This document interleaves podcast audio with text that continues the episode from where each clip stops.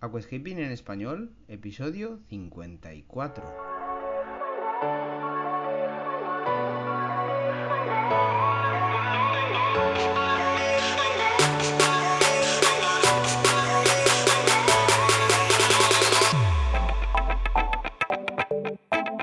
Muy buenos días a todos y bienvenidos a Aquascaping en español, el podcast de Nascapers para todos aquellos apasionados al paisajismo acuático que queréis llevar vuestro acuario a un nivel superior. Como todas las semanas, contigo, Albert Escribuela. Muy buenas compañeros, ¿cómo estamos? ¿Sí? ¿Bien? A ver que nos oigo. Eso quiero escuchar yo. Perfecto. Muy buenas, aquí estamos, otro jueves más. Otro jueves dándote la tabarra. Venga, vamos a dialogar un poquito, vamos a, a conversar un poco, vamos a establecer hoy un podcast sobre preguntas y respuestas que, oye, siempre viene bien un preguntas y un respuestas para el público en general, ya que pues se producen preguntas diversas de muchos ámbitos distintos. Ya me encargo yo de hacer una selección que creo que le pueda servir al mayor número de aficionados y aficionadas, ¿de acuerdo? Y pues bueno, aquí estamos y vamos a ponernos en marcha para eh, solventar las dudas y ya sabes, si vienes escuchando mis preguntas y respuestas, no solo respondo la respuesta concreta a la pregunta que se me ha hecho, sino que doy más pinceladas, voy un poquito más allá y trato de sacar un poquito la enciclopedia mental que llevo en mi cabeza. Recuerda, eso sí, son consejos, experiencias y pues eh, vivencias que he tenido yo en acuarios. En ningún momento estoy implantando nada nuevo, nada que haya que hacer obligatoriamente, ya que cada uno es libre y puedes seguir mis consejos o no, o parte de ellos, o lo que quieras. Venga, dicho esto, ¿de acuerdo? Vamos a por la primera pregunta. Y la primera pregunta es muy curiosa porque nos comentan, hola Albert, muy buenas, muchas gracias por todo el contenido, es tremendo. Antes teníamos foros y teníamos mucha información, pero esto de tenerla narrada es una pasada. Muchas gracias nuevamente y mi pregunta es, están sacando muchísimas arenas nuevas en el mercado.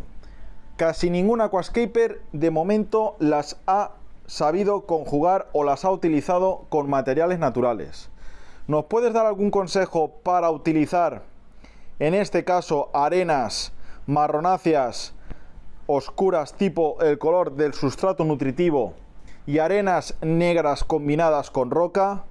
Un saludo y espero tu respuesta. Pues oye, es una pregunta muy buena, ya que como bien dices, compañero, sí que es cierto que están sacando muchísimas arenas nuevas en el mercado, concretamente de la marca Wio ¿de acuerdo? La marca Wio pues eh, está sabiendo trabajar eh, esta línea muy bien y pues bueno, nosotros llevamos trabajando estas arenas desde hace un año y medio prácticamente y empezaron a sacar arenas pues eh, la Given, la Bumblebee poco a poco han ido versionando hacia distintas gamas y distinto abanico de color como el dorado, la Canyon, y pues bueno, sí que es cierto que tenemos la Inferno, la Choco, la Midnight, empiezan a ser arenas pues tipo chocolate, tipo marrón, oscuras también, la,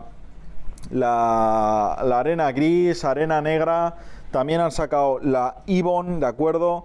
Empiezan a sacar arenas que llevan granulometrías distintas, llevan arena y grava mezclada con canto rodado, incluso trocitos de tronco en el mismo saco. Es una maravilla tener este material. Y bueno, pues ya una vez te he dado un poquito la definición del catálogo, pues ahora ya me centro en la respuesta. Y es que sí que es cierto que al ser arenas nuevas, de momento no ha habido ningún aquascaper que las haya podido utilizar en toda su plenitud. Pero yo te voy a dar unas pinceladas. Y es que, por ejemplo, si tienes, por ejemplo, las arenas negras, las arenas chocolate, las, las, arenas que tienen un color oscuro, evidentemente se mimetizan con el sustrato nutritivo. Entonces es un poco chorrada utilizarlas en sustratos nutritivos. Pero ahora bien, Sí que yo me estaba haciendo mis pruebas con arena, por ejemplo, la Plata Sand, Given Sand, Himalaya Sand, ¿de acuerdo? Sí que arena sobre arena quedan muy bien. Por ejemplo, si tú te haces una playita de Given Sand, queda muy guapo el cogerte una arena marrón o una arena gris, ceniza o una arena negra y ponerla por encima haciendo surcos, haciendo pequeñas, eh, eh, pequeñas entradas, pequeñas vaguadas con, con la arena negra, ya que contrasta con la arena blanca muy bien. Ahora bien, también te digo una cosa, queda espectacular esto, muy bonito, pero tienes que ser muy cuidadoso en el mantenimiento, ya que las arenas, o bien los peces, o bien los caracoles, o bien las gambas, pues tienden a juntarlas y a entremezclarlas. Si ahora bien, ya te digo que la entremezclada natural queda muy bonita. Pero las arenas oscuras, en principio, yo las veo para combinar sobre arenas claras, ya que los sustratos nutritivos son oscuros. ¿De acuerdo? Segunda parte de la, de la pregunta.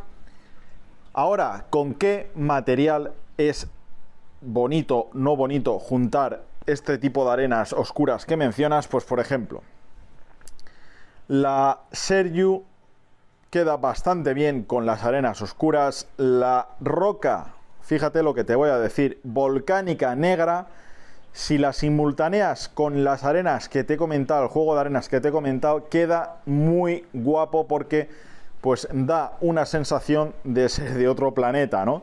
De ser un poco ficticio en el sentido de no ser nature. Pero sí que es cierto que das una sensación de volcán, ¿de acuerdo? De zona desértica, por así decirlo, sin vegetación. Se pueden hacer cosas muy guapas, muy interesantes pero hay que probar y reprobar y no cansarse de probar, ¿de acuerdo? Venga, pues oye, eh, ante esa pregunta eh, espero haber estado a la altura, si no, pues eh, me llamas y concretamos mejor. ¿Te gusta el paisajismo acuático? ¿Te apasionan los acuarios plantados? ¿Alucinas con peces, plantas, gambas y caracoles? En nascapers.es puedes encontrar todo lo necesario para montar y mantener tu propio acuario plantado. nascapers.es, tu tienda de acuariofilia online. Vamos a pasar a la siguiente. Venga, vamos a pasar a la siguiente. Muy buenas a todo el equipo de Nascapers. ¿Qué tal? Espero que vaya todo genial, como bien dices tú en el saludo inicial de los podcasts. Muchas gracias por el contenido y mi pregunta es, vamos a ver.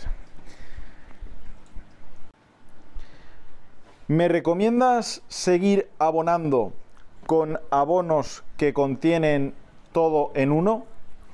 Lo digo porque tengo los parámetros un poco locos y hay parámetros que no me hace falta adicionar y otros que sí. Pero al adicionar un abono en el que va todo junto, pues hay nutrientes que tengo altos que aún se me suben más. ¿Cómo soluciono esto? Vamos a ver. Esta pregunta me encanta, es muy buena y ya te digo que tu mismo problema lo tienen muchísimos. Y esto es algo delicado. Los abonos, cuanto más todo en uno sean, peor, sin duda. Precisamente por este problema que me comentas. Con lo cual, por ejemplo, si tienes un acuario muy low, muy básico, donde a lo mejor echas una pulsación a la semana, pues evidentemente el genérico te va a ir muy bien. Pero si ya empiezas a tener algo más curiosito, como parece que es el caso, pues entonces aquí evidentemente tienes que mentalizarte y pensar que tienes que abonar los nutrientes por separado, evidentemente, porque te informo de que si tienes un parámetro alto y otro bajo, el alto no debes adicionarlo. Tienes que dejar que sea consumido por las plantas día tras día. Evidentemente, al no adicionar este parámetro y las plantas consumirlo día tras día, pues te va a ir bajando. ¿De acuerdo? La velocidad de la bajada ya siempre va a ir en función del tipo de planta y de la absorción rápida o lenta o media que esta planta sea capaz de tener en el ecosistema acuático. Entonces, mi consejo es que separes sobre todo tres componentes. Los macronutrientes. Potasio, fosfato y nitrato. El famoso NPK, adicionalo por separado. Si tienes alto uno de los tres, no lo adiciones y sin embargo los otros puedes continuar haciéndolo con total normalidad.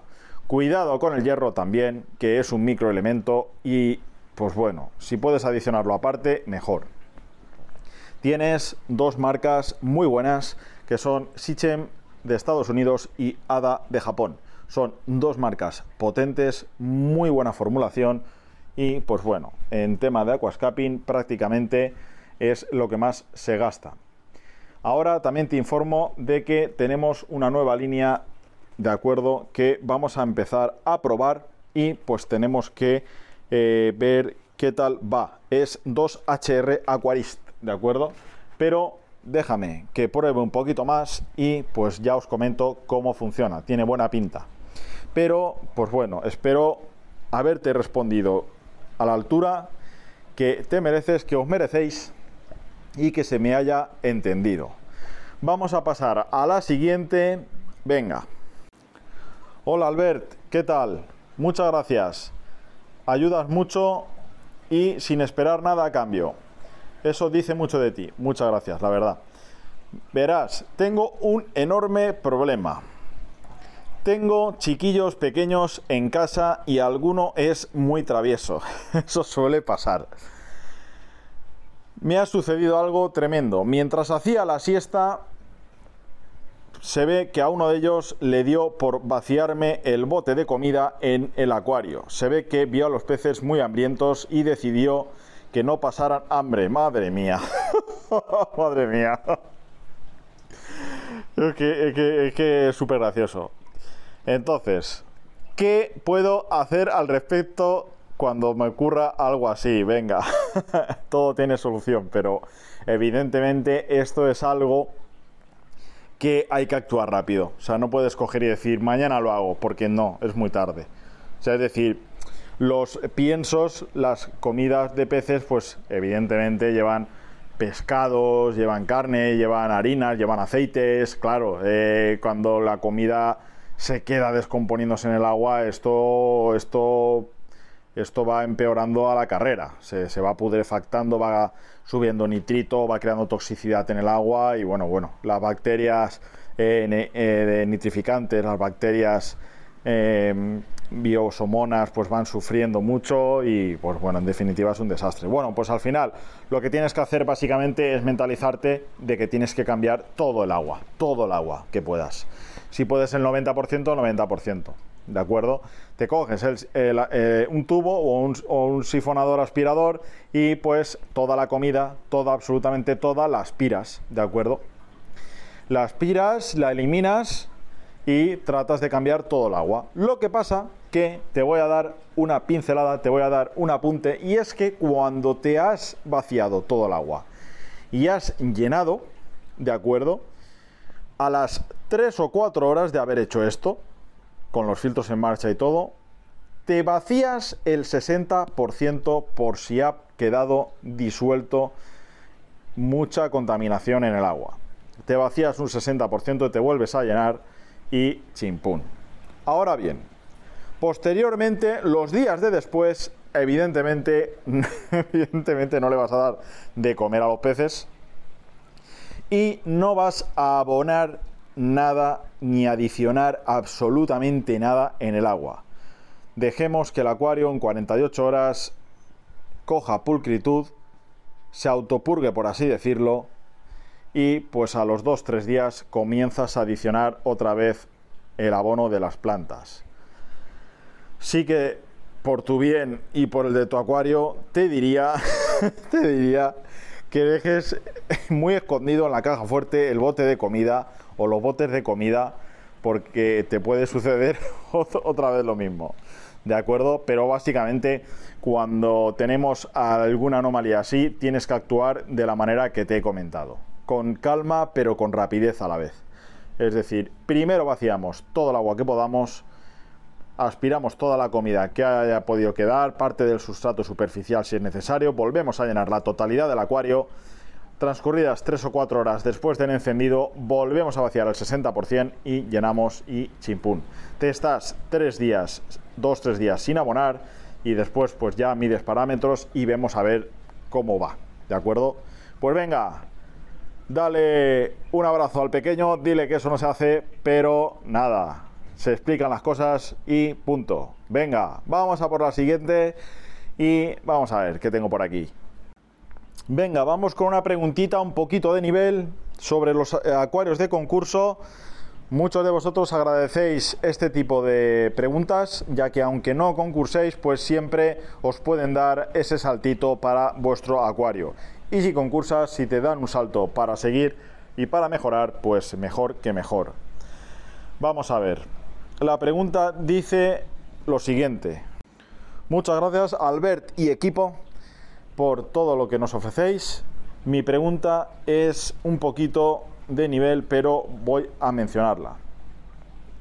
¿Cómo puedo hacer para cuadrar la brotación de la totalidad de las plantas en un acuario de concurso justo una semana antes de realizar la foto finish y que la brotación sea de hoja pequeña, muy pinzada y que no esté ni muy evolucionada ni muy recién podada. Pues venga, vamos a ver.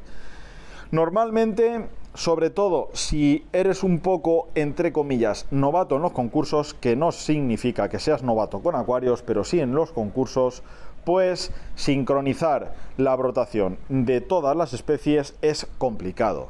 No todas las especies tienen la misma brotación ni tardan lo mismo en brotar. Tú puedes perfectamente podar una Proserpinaca palustris y una rótala rotundifolia y evidentemente la brotación no va a tardar lo mismo. En la proserpinaca va a ser mucho más lenta que en la rótala rotundifolia. También tenemos el caso, por ejemplo, de la Hemianthus micrantemoides. No va a ser lo mismo la brotación de esa planta que la de la rótala bonsai, por ponerte otro ejemplo muy visual. También te pongo otro ejemplo muy visual, no va a ser lo mismo la poda de una higrófila polisperma a la brotación de un Pojostemon erectus o un Myriophyllum, por ejemplo. Dicho esto, ¿vale? Te tengo que decir que evidentemente tienes que hacerte pequeños simulacros, es decir, te tienes que coger tres meses antes del día de la foto o de la fecha que tengas estipulada la foto y debes de comenzar a realizarte pruebas y mi consejo es que cojas papel y boli y te apuntes día de poda y día que empieza a brotar y sobre todo día en el que la ves que no está muy crecida y que no está muy recién brotada. Planta por planta, porque de esta manera tú, cuando llegue el día y la hora de la verdad, tiras mano de la libreta y tienes todo apuntado y tienes todo pensado de cómo va a ser no te dejes llevar por tu memoria, porque a mí me ha pasado que al final no te acuerdas de que esta tarda tres días, la otra tarda cinco, la otra tarda dos. ¿De acuerdo? Y porque tienes que igualar las alturas también, crearte los planos de cada superficie de planta. Entonces, con la libreta y sobre todo también con muchas fotos de fases evolutivas, pues lo vas a tener muy mascado. Al principio es un poco caótico, pero luego es como el conducir. ¿De acuerdo? que va todo sobre ruedas. Entonces, mi consejo es papel y boli y te apuntas los periodos de brotación. Te diré que existen dos productos en el mercado, como son el Advance y el Green en Plus, que te aceleran la brotación y sobre todo que el corte cicatrice de una manera sana, ¿de acuerdo? En el tallo. Entonces, pues mi consejo es este. ¿eh? Venga, pues aquí vamos a finalizar este podcast de preguntas y respuestas. Espero que te hayan venido bien, que te hayan aportado. Esa es mi intención al traeros preguntas y respuestas al canal, al, podcast. Y pues bueno, lo vamos a dejar aquí. Nos escuchamos el siguiente jueves en eh, en español.